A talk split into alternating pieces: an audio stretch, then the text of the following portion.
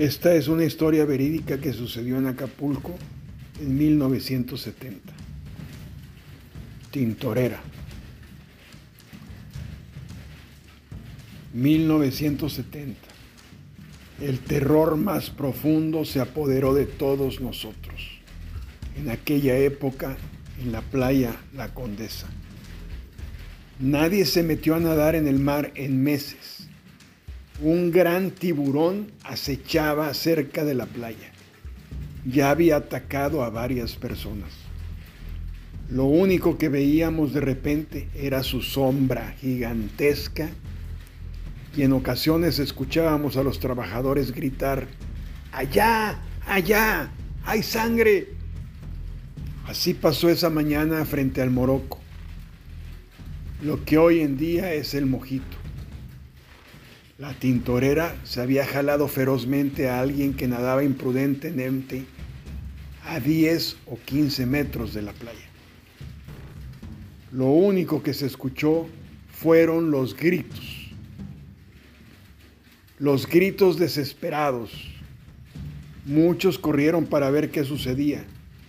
Lo único que vieron fue un borbollón de sangre brotar del fondo. Miedo, miedo. Todos teníamos un gran miedo.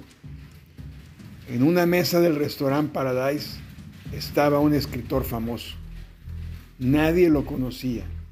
Escribía y preguntaba asustado, ¿qué pasa? ¿Qué pasa? Hay un tiburón en esta playa.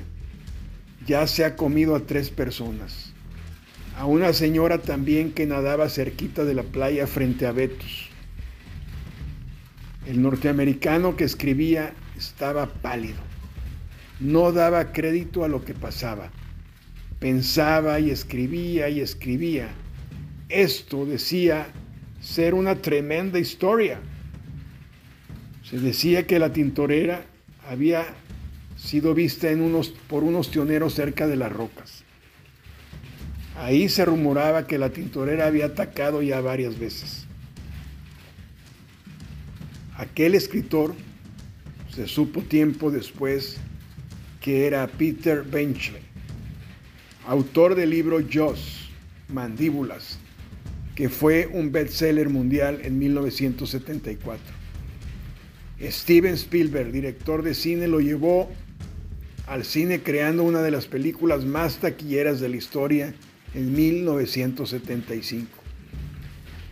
Ese terror que sentiste al ver la película Tiburón lo sentimos en vivo, en carne propia, todos los que fuimos testigos de la terrible historia de la tintorera en la playa Condesa de Acapulco.